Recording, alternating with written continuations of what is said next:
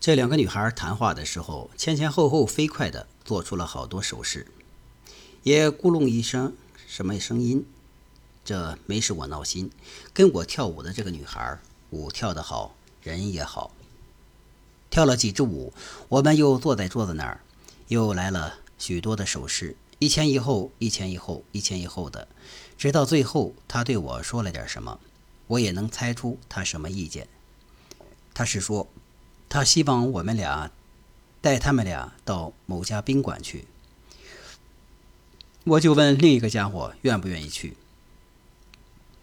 他俩要咱俩到那家宾馆去干嘛呀？见了鬼了！我怎么知道？我和他谈的也不多呀。但我也不必知道的很清楚，不就是玩吗？骑着毛驴儿看唱本，走着瞧啊，一场冒险哦。另外那家伙心里发怵，他说他不去。我就把俩女孩弄上出租车，奔了旅馆。却发现那里有一场聋哑人组织的舞会，信不信由你。他们都属于一个俱乐部。结果我发现，他们有许多人能根据感觉到的节奏跟着音乐跳舞，在每支曲子结束的时候还向乐队鼓掌呢。这可太太有意思了！我觉得自己好像在异国他乡，不会说那儿的话。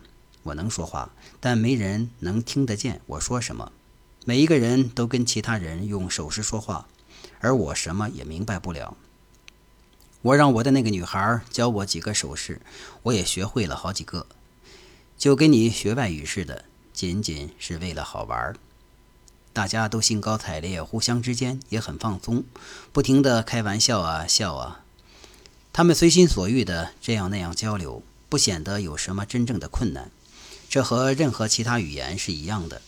只有一件事是例外，在他们互相做手势的时候，头总是一会儿转到这边，一会儿转在那边。我明白了那是怎么回事儿。当有人想在边上插话，或者想打断你的话头的时候，他不能嚷：“嗨，杰克！”他只能做一个手势。背不住，你看不到这个手势，除非你习惯于一直眼观六路。他们互相之间都非常自在，不自在却成了我的问题。这是一次很好玩的经历。舞会持续了好长时间。舞会一结束，我们就到了一家饭店。他们要什么，就拿手指头指那东西。我记得有人用手势问：“你从哪儿来？”我那位女孩就拼出了纽约。我仍然记得一个家伙跟我打手势：“你很有风度啊。”他翘起大拇指，又触动一下一个在想象中的西服翻领，这表示风度。他们可真有一套。大家都围坐着开玩笑，我不知不觉的就跟他们打成一片。我想买一瓶牛奶，于是我就在柜台那儿用口型说“牛奶”，但不出什么声音。这家伙不明白，我就弄了个关于牛奶的象征姿势。握着两只拳头动来动去，看那架势，好像我在挤母牛的奶似的。而他仍然不 不知道我在搞什么名堂。最后，旁边一个不认识的人要了牛奶，我就拿手指指那牛奶。啊，牛奶啊！他说，我点头，意思是是啊。他递给我一瓶牛奶，我说 非非常感谢。你个王八蛋！他说着笑了。我在麻省理工学院的时候，常常喜欢跟人家恶作剧。有一次，在机械制图课上，有个喜欢逗乐的家伙拿起个曲线板，就是一个塑料板，用来画平滑的曲线，样子挺古怪的一个玩意儿。说：“我闹不明白，这玩意儿上的曲线是不是有特别的方程式？”我想了一会儿，说：“当然有啊，那些曲线是非常非常特别的曲线。”让俺弄给你看，我就把我的曲线板拿起来，开始慢慢转动。曲线板之所以造成这个样子，是因为每一条曲线的最低点，无论你怎么转，它的切线总是水平的。全班的家伙们都以不同的角度，把他们的曲线板举起来，拿着铅笔跟曲线板的最低点凑合在一块儿，然后比划着。他们发现，可不是嘛，切线就是水平的呀。他们都为这个发现欢呼雀跃，尽管他们学了不少微积分。也已经了解到任何曲线的最小值的斜率都是零。他们不是根据事实推辞推理，他们甚至不知道他们知道的东西。我不明白大家是怎么了。他们不是通过理解事情来学习，他们凭别的什么方式来学习？凭生搬硬套或者别的什么名堂？他们的知识如此脆弱不堪。四年后，我在普林斯顿大学又把这个恶作剧如法炮制了一遍。当时我在跟一个挺老练的人物拉活，他是爱因斯坦的助手，确实一直在忙活关于引力的事情。我给他出了个难题：你坐在火箭里，给崩上天，火箭里有个钟，地上也有个钟。我的意思是，地上的那个钟报告过去一小时的时候，你必须回到地面。现在你所希望的是，当你回到地球的时候，你火箭上的那个钟一定要尽可能的比地上的那个快。照爱因斯坦的说法，你跑得越快，你的钟就越快，因为一个在引力场中的东西走得越远，它的钟就走得越快。但是，如果你企图飞得过分远，因为你只有一个小时的时间，那你就不得不非常快的到那么远的地方，速度快到把你的钟都减慢了。问题是，你究竟采取什么速度和远近，才能使你钟上的时间过得最少？爱因斯坦的这位助手忙活了好一阵子，才意识到答案就是一般的运动。如果你以惯常的方式把一个东西抛上了天，要它上去和下来所需要的时间是一小时，那么这就是正确的运动方式了。这就是爱因斯坦引力的根本原理。那就是说，被称作本位时间的玩意儿，对于那条实际的曲线而言，它是处在最大值上的。可是，当我把这个说给他听，用一个带着钟的火箭的方式说给他听，他却没明白我说的是什么。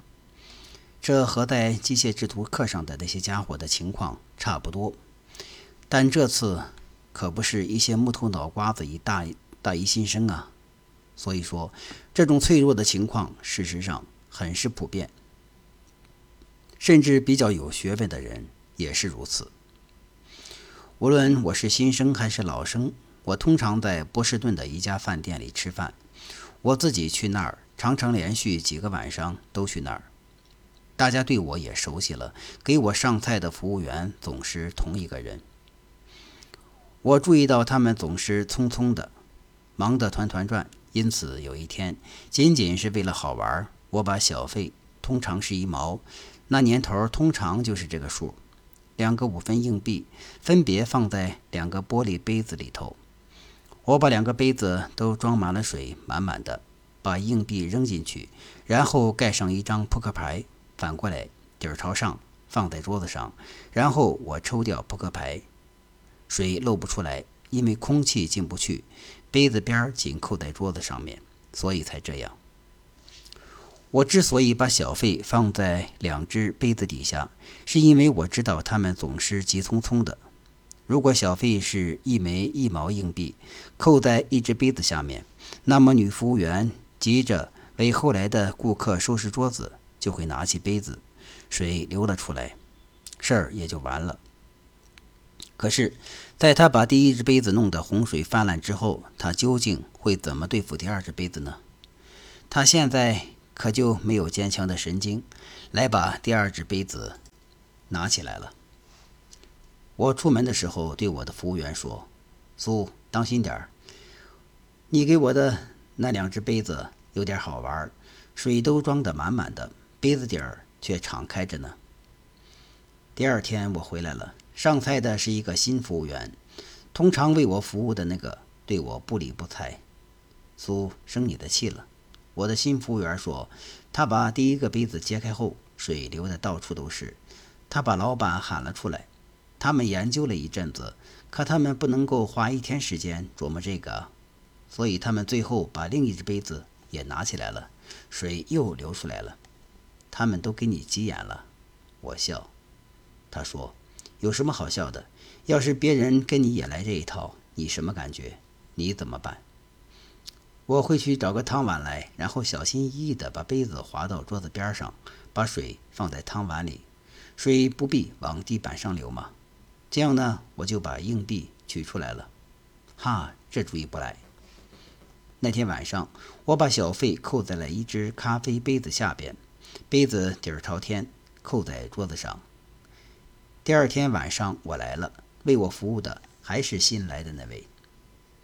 上次你把咖啡杯子倒扣着，什么意思啊？你这个我琢磨着，尽管你活儿忙，你还是不得不到厨房去拿个汤碗，然后呢，你就不得不慢慢慢慢的。小心翼翼地把杯子滑到桌边儿，可不就是那么办的吗？他发开牢骚了。